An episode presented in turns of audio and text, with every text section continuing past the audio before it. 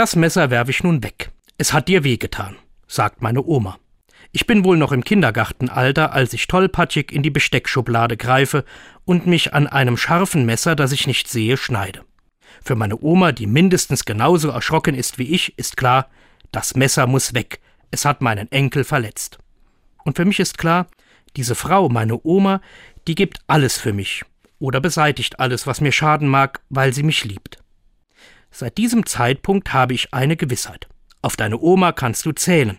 Sie wird alles für dich tun und immer zu dir halten. Von meiner Oma habe ich mehr von Gott erfahren als in vielen theologischen Abhandlungen oder in Sonntagspredigten. Von ihr habe ich eine Ahnung erhalten von einem Gott, der sich ganz hingibt und mir schenkt, der an meiner Seite ist und mich unendlich über alle Maßen liebt. Heute vor neun Jahren ist meine Oma gestorben.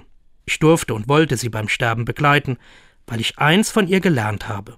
Wer liebt, der bleibt und hält zusammen, über alle Grenzen hinweg.